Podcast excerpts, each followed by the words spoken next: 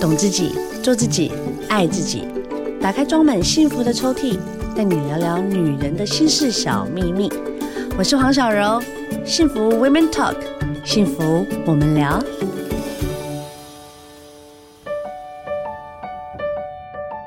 Hello，大家好，欢迎收听幸福电台，幸福 Women Talk，幸福我们聊。我是主持人黄小柔，大家好啊！下午四点你在做什么呢？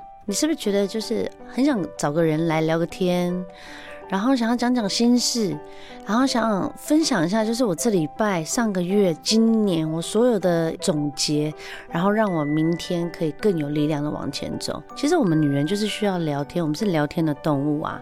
可是要是你没有聊到对的方向，或甚至你没有找到对的力量，有些时候反而会拖垮自己。我自己曾经有这样试过啦，所以呢，小柔呢跟 Women Talk 的整个节目的制作单位都很希望可以帮我们女人找一些很棒、很专业的人来跟我们一起。聊一聊，我们今天聊聊大来宾呢，请来的呢，他也带来一本新书哦。我们先欢迎我们和好心理治疗所临床心理师蔡嘉璇娜娜，你好。Hello，幸福 Woman Talk 的听众还有小柔，大家好，我是蔡嘉璇临床心理师。娜娜，我想请问一下，你这一本书呢，很大的标题，你需要的是休息，而不是放弃。很引我注意耶！大家其实都对于这个标题一讲到，就会觉得说，哦，这就是我需要的啊！我现在需要的就是休息，然后大家都会被这个标题所吸引。对，因为我们常常在休息到一半的时候，不小心就放弃了。怪自己，我怎么可以休息？我应该要更努力，然后就不允许自己休息。可是大家都不知道，因为现在的呃，应该整个世界都在改变哦，因为呃，COVID-19 再加上有很多一些政治因素或很多很不确定的方向，让整个世界所有的秩序都开始不要说三百六十度，就是已经不知道转到哪里去了。以前我们很容易轻松。做得到的事情，现在做不到，真的会很复杂，超复杂的。以前我只要心情不好，没关系，我请个年假，我出国游玩，然后玩一玩我就回来了。现在不能出国啊。然后好了，或许现在是可以，可是就没有办法像之前这么恣意。然后比如说啊，台湾游玩，耶、yeah，我也觉得台湾很好玩，可是就是就少那么一点点一咪咪，我想要疗愈。今天呢，这本书呢就要介绍给大家十九道练习，陪你解锁人生难题。娜娜，我问你一件事，嗯，虽然呢你是心理师，你也是如此的专业，我想问你，你觉得人生最难的一件事是什么？一件哦，对，还是你要三件也可以。我觉得人生最难的是我们怎么样子有意识的为自己做出贴近自己的选择啊。我有看你书里面有写 要勇气，很多人没有勇气啊。嗯，真的，因为要觉察到自己要的到底是什么，这件事情本身就很困难。你觉得要用什么样的方式可以去发现自己是有问题的？我觉得其实我们在呃我们的 podcast 节目中，其实就一直有提到，情绪它是一个很重要的钥匙，它是一个线索。可是我们的社会氛围通常会。告诉我们说，哦，那些负向的情绪是不好的，所以大家没有机会去探究自己到底想要的是什么，需要的是什么。嗯、我们常常做出来的行为都是为了符合社会的期待，符合别人的期待，对对对，家人啊、同事啊、婆家。是，这是一个蛮重要的重点，大家有时候没有发现，那个冲突有时候是为了你自己觉得不舒服，可是你又没有办法。符合他的期待的时候，你就会活得好痛苦。对，对，要怎么样子有意识的去觉察自己的需求，也看重、尊重自己的感受，其实是很重要的第一步，而且并不容易做到，因为我们的社会氛围有时候并不鼓励。对，我明白，完全明白。人生呢，有难题时呢，让心理学带给你光亮，引导出心里所向的那个照亮的前方。有些时候就是。也我可以明白，就是不管是在呃工作上啊，或者是在人际关系上面，我常常跟自己讲说，我做的很好啊，我鼓励我自己啊，我很 OK。下一秒就，娜娜怎么办？我们今天请来聊聊大来宾呢，这一位呢是和好心理治疗所的临床心理师蔡嘉璇。那怎么办？你出了这一本书，你说需要的是休息，而不是放弃。可是我们女人、男人不管，甚至小朋友，我们常常都会觉得说好沮丧哦，然后我就提不起勇气了。我觉得大家现在面对我们生活中的好多的变动啊，嗯、有时候会真的让自己太努力了，然后我们会在 schedule 上面排了好多工作、好多作业、好多事情，但是我们很少记得把休息的时间排上去。我们很少把那个呃，比如说我想要运动，我想要喝个下午茶，我想要跟。朋友就是耍废聊天的时间排进 K 九里面，所以它就会直接被压缩掉。我好忙的时候，这个东西它就直接不会出现在我的生活里。是啊，因为没办法啊，现在就是呃，不要说有些时候啦，因为前一阵子是真的被关在家里，全部都放慢了，但也因为速度突然放太慢，所以造成很多人心理跟压力反而更大。嗯。因为你可以逃避啊，以前可以逃避啊，现在以前就是把自己装忙啊，把自己的时间填满。可现在是强迫被放慢，然后慢慢又接轨，然后又因为我的过度休息，然后我接轨很难呐、啊。其实这个就会是我们在书里面特别有提到一个比较偏孤独感的主题。有。然后那一章我们放在第一章，也是我就是去 TED Talk 演讲的主题，就是现在这个时代。它就是网络时代，我们好像选择很多，然后我们随时传个讯息就可以跟别人交流。但是其实我们内心是常常感到很茫然跟孤单的。我们不习惯停下来跟自己相处，然后如果停太久了，我们又还需要适应重新跟别人建立关系。对、啊，而且你现在你跟别人聊天，其实我一直在怀疑我是耳背还是怎么样，我真的听不太到，因为我没有办法看他的嘴型，然后有时候声音又很吵，戴着口罩，我就没有办法听得到他的声音，我也看不太到他的表情，然后我有些时候我必须得要承认，就是真的在跟我讲话讲到一定程度的时候，我真的人会放空哎、就是我会觉得说。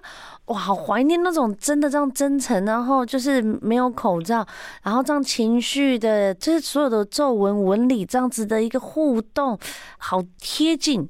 可是现在因为或许啦，我们就一直在讲说，哦，我需要一个窗口，我需要去聊天。可是有些时候一直聊也不好呢。嗯嗯，因为如果我们只是情绪的宣泄，可是我们在每一次的。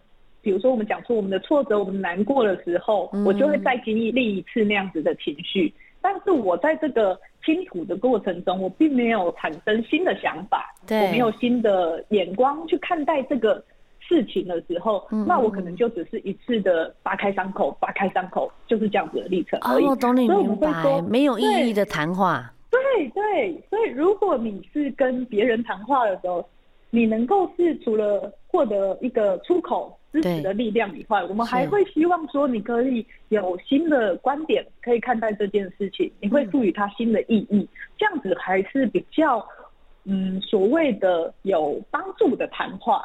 嗯，不然有时候你跟别人讲话，结果他反过来还就是没有办法接纳你的情绪，忽视或否认你，你反而会更受伤，而且最后还被厌烦。不要约他，因为他每次来都讲同样的话。那我想问你。我们不是一直在提倡吗？忧郁症的人、躁郁症的人，甚至有精神疾病的这些人，他们就是需要有人陪伴啊。那我怎么选择陪伴的人啊？选择陪伴的人，我们当然是说，第一个要是你可以信任的对象啦。哦，因为我们觉得现在的。呃，I 世代的人其实很流行使用网络或社交媒体资讯。对，那像我有一些个案，他们就会在网络上发文啊，或是跟别人聊聊啊。对对。但是其实他们并没有保密的义务哦。哦，会把你的秘密讲出去。对对，有些孩子他们会忽视了这个，所以有时候反过头来，可能他秘密被别人泄露出去了，可能他讲了很。私密的一些事情的时候，会回过头来他是受伤的，他就更难再信任别人了。所以我都会说，你要找一个人聊的时候，你必须要先是你觉得他是可以信任的对象。没错。娜娜，你讲的非常对。我小时候啦，我真的就是有选错人，然后呢，把自己最内心的话掏心掏肺讲完之后，发现。，Oh my God，我的朋友全部都知道哎，然后就把我秘密全部讲出去之后。我又再一次受到伤害，那个真的是一个很大的打击。可是哦，人是这样子，你没有受过打击，你也没有办法再练习继续前进。其实哦，我觉得有些时候我们很怕，人前笑，人后哭。有时候哭还不错，就怕哭不出来。然后我们长越大，保护色越重。你说我要跟你聊心事，我好的朋友吗？因为现在的防疫生活可能没有办法天天见面，甚至有些时候我们已经成家立业了，我们也没有办法，就是真的啊，像以前那样子，Let's go，然后就出门了，然后或者是 走三天两夜，哇，都是疯狂的。可是现在有家累，你现在就是因责任感而停留，你觉得要怎么样鼓励这些像我们这样子斜杠人生、就业一直 一直卡住，然后压力好大的女性们呢？压力好大的女性们，我觉得有一个事情，嗯、呃，大家其实常常会希望可以做到什么工作跟家庭兼顾跟平衡这件事情。嗯嗯。但其实我自己反而重点不是放在平衡这件事情哦，反而重点会是放在所谓的当下，就是我在做什么角色的时候，其实我就是全然的投注在那个当下，做好那个角色。因为有时候我们会很想。做 A 的时候，然后我们就顾 B；做 B 的时候就顾 C，什么都做不好。你会发现，对，什么都做不好。所以我都会请自己把注意力放在，比如说我今天要录呃电台的节目，我现在的工作，呵 呵现在是以心理师娜娜的这个角色是在工作的时候，我暂且就不想我的孩子正在上家里线上课，我暂且不想等一下我还要帮他上传作业这些事情，因为那会干扰我。对，那个压力真的大哎、欸。对，所以我觉得大家常常会说怎么平衡，怎么平衡，不是，是重点是你在那个时间、那个当下，你的身体在哪里，你的心在哪里，你去做好那个事情，你才能够安定。如果你没有办法觉察到自己的心思，其实一直飘到未来去担忧，或是一直飘到过去在缅怀啊，我哪些事情都没有做好的话，对对对，其实那个当下你是什么都做不好的，然后你的心思是很疲倦的，你是很应付不来的。嗯，不要全部挤在一块，反而会把所有的事情给打乱了。对对对，嗯嗯嗯嗯。但我觉得现在我们就是很多人都会把手机。带在自己身上，很焦虑啊，很怕手机 没有在身上，然后谁找我，然后我半夜赖要开还是不开，然后所有的事情就是一直在手机上面去作业，这也会让整个生活焦虑到不行，对不对？对对，所以我们才会在里面书有一个章节，就是在讲那个措施恐惧症这件事情，会怕什么事情忘掉是吗？对，它的英文是 Fear of Missing Out，是，然后我们简称 FOMO，F O M O。对，它其实是网络跟智慧型手机出来以后才观察到的一种状态啦。哦，怕错失所有的事情，然后造成太恐惧，就觉得啊，我是不是事情做不好，然后我 miss 掉怎么办？这样子。对，可是他一开始出来是有点比较在偏讲社交上的焦虑，比如说。我们会害怕错失讯息，朋友去哪里玩，去哪里打卡，怎么没有找我？发生了什么事情？我怎么是最后一个才知道的？哎、欸，我很多朋友这样、欸，哎，他都会觉得说为什么？然后刷脸书，嘿嘿，怎么大家约了没约我？然后他就又失去了他整个一个自信，然后他就会啊、哦，不知道该怎么办。所以为了避免这个状况，FOMO 的人他就会一直刷，一直刷手心的动态，甚至是占据了每天很大部分的时间，然后影响到身心的状况。哦，这样也会哦，长期久了会吗？嗯嗯，长期久了会啊，因为你就会很整个人会很难静下来，你会很焦虑，然后你会就是甚至有一些人是半夜还要查看手机的。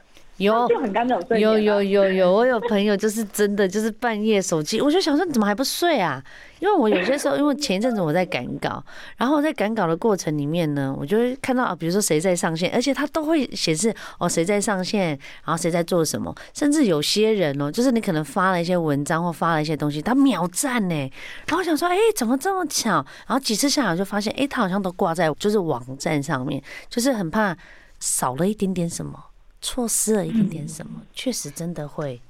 你在职业这么久啊，你有没有发现，就是嗯，在职业的过程里面，你看着一个不要说病友啦，就是说他是需要帮助的人，然后他慢慢恢复健康，然后到哎、欸、有自信，甚至有更好的未来。你有没有像这样子的案例可以跟我们分析啊？我在写这本书的时候，我就直接想到一个我以前的个案，然后那个个案他当时来的时候，他是坐着轮椅来的，因为他年轻的时候，青少年的时候，他尝试自杀，然后没有成功，可是导致半身不遂。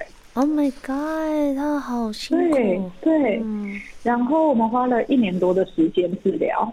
是，我记得很深刻的就是他跟我说过的一段话，就是他原本以为他在呃十五岁的时候，嗯，那个时候对世界上就不会有他了。好，可是呢，在五年以后，他就想说，好，应该也不会有我。但是就这样子一路过去，我遇到他的时候已经三十几岁了。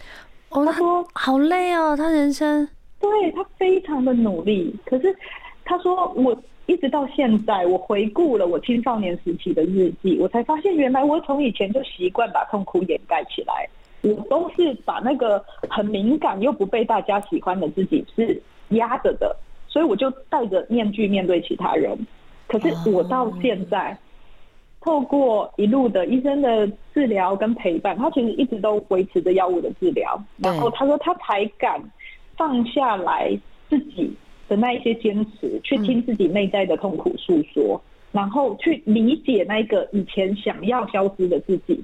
哦，所以经过了十五年过去，他好像觉得生命有比较整合起来，不再那么无力了。然后会试着觉得说，哦，原来。我是可以接纳自己的。那在这个过程中，你可以看到他很努力，他很努力的去工作，维持生活。可是他其实也很不敢，他常常觉得自己做不到。然后在那一段治疗的时间里面，我们慢慢去安排。结果最后的时候，他可以讲出这段话的之前，是他安排自己跟家人去日本旅游。哇，他自己跨很大一步哎。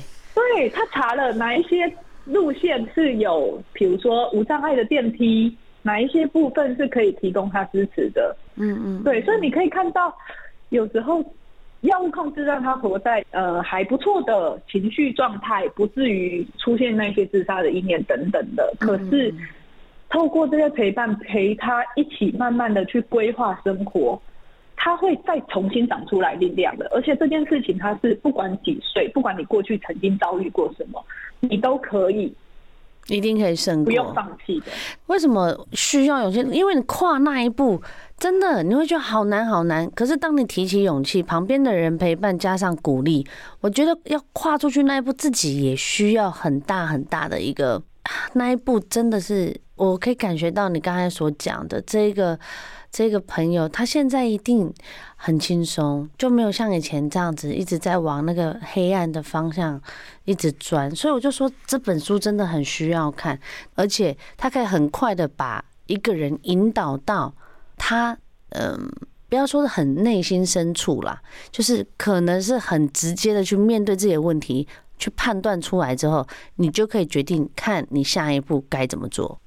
是因为这一次啊，我们出这本书，它其实是我们哇塞心理学的 podcast，然后我们把节目当中广受好评的内容重新整理编写出来的。对，难怪就会觉得哦，很精彩耶，真的是偏偏精彩。然后重点是很好去阅读，就是你会觉得说，因为我们很怕。很冗长的一些医学心理的文词，然后造成我们就觉得说啊，反正我就是没有那么好啦。那什么东西我现在就是不舒服嘛。然后呢，但是你用生活化文字的这样子撰写方式，确实哎，就会让人家感觉非常非常轻松。嗯，因为有时候那种非常心灵鸡汤、很感性的内容，大家也会觉得说。啊，所以对啊，我知道啊。那实际上到底要怎么运用？啊，所以我觉得我们分享的都比较是偏那种大脑牛肉汤的。对对对，就是有一些轻松简单。对，然后有一些理论，可是就是让你在生活中可以觉察跟运用这样子。耶，确实是哎。然后你里面呢，在 Chapter Three 啊，它有特别讲家庭有时会伤人，可是我们一直在想说，家人不就是给我们最大的后盾吗？我先让娜娜分享，我再来补充。在家人的部分，很多时候会绊倒的原因是来自于什么呢？嗯，因为我们其实，在做节目的过程中，我们也常常会收到大家的提问啦。对，然后那个提问常常是跟家人之间的很多的不谅解，很多的爱恨纠葛。后来我们就发现，其实有一个共同的原因，大部分所谓的相爱啊，有时候都是出自于我的立场，觉得我在为你好。可是我给的根本就不是你要的，所以这样就会涉及很多界限的议题啦。你是不是尊重对方是一个完整独立的个体，而不是自己的所有物或是衍生物？很多孩子他们就是来信，就会觉得说我没有办法达到我父母的期待，我跟他有好多的冲突。那家长可能没有意识到自己把自己很多的期待或是很多的焦虑投射到他的身上，所以他觉得他会有点过度摄入，或者是想要控制他。然后孩子就会觉得哦，我没有符合你自己，会失望，啊，没有符合，对，对，我不想要让你失望。可是你想要的跟我要的又不一样，那孩子就会在这个过程中觉得你好像比较在乎你自己，而不是在乎我喜不喜欢、快乐不快乐。所以我觉得沟通是不是也很重要？但有些就没办法沟通。你有什么建议是用？我想要跟我妈妈沟通，因为我妈妈每次都跟我讲这么多。事情，然后当我在跟你沟通的时候，或者跟家人沟通的时候，我的声音好像也都没有被听到。我觉得这个是现在年轻人，甚至有些进到社会的这些，不管是新鲜人或者是一直在工作的。上司都会把耳朵 关起来，家里里面的人会把耳朵关起来，更不要讲。当然了，如果我们有好朋友，有很好的朋友、长辈在旁边，或许我们会比较舒服一点。如果你觉得你不舒服，这本书真的很推。我们呢，下一个阶段，也就是我们最后一个阶段，我们再请娜娜好好的来跟我们做一个总结。如果今天不管是我在身心灵上面、家庭上面，甚至我在面对孩子上面，我应该用什么样的心境来？面对现在这个世界，包括连我自己，最后给我们所有听众一个很好的鼓励。你觉得啦？现在我们这么多压力，事情这么多，关系这么复杂，我到底要怎么样让自己可以调整好自己，对准在这个世界里面呢？嗯，我觉得很重要的一个概念叫做自我疼惜啦。大家会常常说：“哦，我要照顾自己呀，我要对自己好。”但是其实大家有时候会误会那个自我疼惜的意思，有时候会变成以为说啊，那我是不是就做自己？我想吃垃圾食物就吃垃圾食物，我想睡觉就睡觉。哦，其实那不叫自我疼惜，自我疼惜它会是一个，比如说像是一个对自己好的意图哦，然后呢，哦、比较像是不是自暴自弃啦，我懂我懂，对对对对对，对然后就是。因为我们有时候会内化很多别人的标准，然后会自我批判。那在这个时候，我们能不能对自己多一点宽容跟疼惜，跟自己说：“哦，我知道你现在这一切好不容易，嗯，但是我也不希望你受苦，我想要你改变。可是呢，我知道其实这个改变是希望你能够活得更健康自在，你是值得被爱的。多对自己说这些话，其实是有用的，因为我们太常对自己很苛求了，可是我们对别人却很好。”耶，yeah, 好像是都这样哎吼，可是这个是要互相影响的。选好你自己的战友，吼，选好你自己旁边的神队友。最怕的呢，就是你什么都不讲，然后憋在心里面。像刚刚娜娜也讲到她的个案，就是你把所有事情都怪在自己身上，其实不但没有帮助，反而会让你自己就是越活的。越感觉没有价值，这会很可惜，因为你是很独特的，每个人都有不一样的个性，未来每一个人都有一个很好的一个发展，所以呢，你的这本书呢，还有特别有哇塞聊心事，这是你们的 podcast 是吗？嗯，我们的 podcast 是哇塞心理学，然后里面有好多个单元。那我主要负责主持的是哇塞聊心事，它可能是比较生活，然后亲子，然后比较多软性的议题。那其他的可能还有犯罪心理学、司法心理学，然后或是比较很多运动的啊等等。对对对对对。所以其实是希望很多元的，可以让大家认识心理学，因为大部分人认识的心理学可能都是比较。偏病理的，或者是某一些人际关系或情感的那一块，可是其实心理学包含的范围非常的大。好哦，如果大家呢想要 follow 一下呢，我们的娜娜蔡佳璇，我们要到哪里找得到你呢？其实，在脸书或者是 IG 搜寻“哇塞心理学”，还有 Apple Podcast 上面，哎，应该是所有 Podcast 的平台，你只要打“哇塞心理学”都可以搜寻到我。哦，是比赛的赛哦，哇塞聊心事，是治疗的聊。对，大家常常会打错。对，所以是哇，就是。口的那个哇，然后是比赛的赛，然后呢是疗愈的疗心事。我觉得每个人都需要有一个好的正面的一个影响。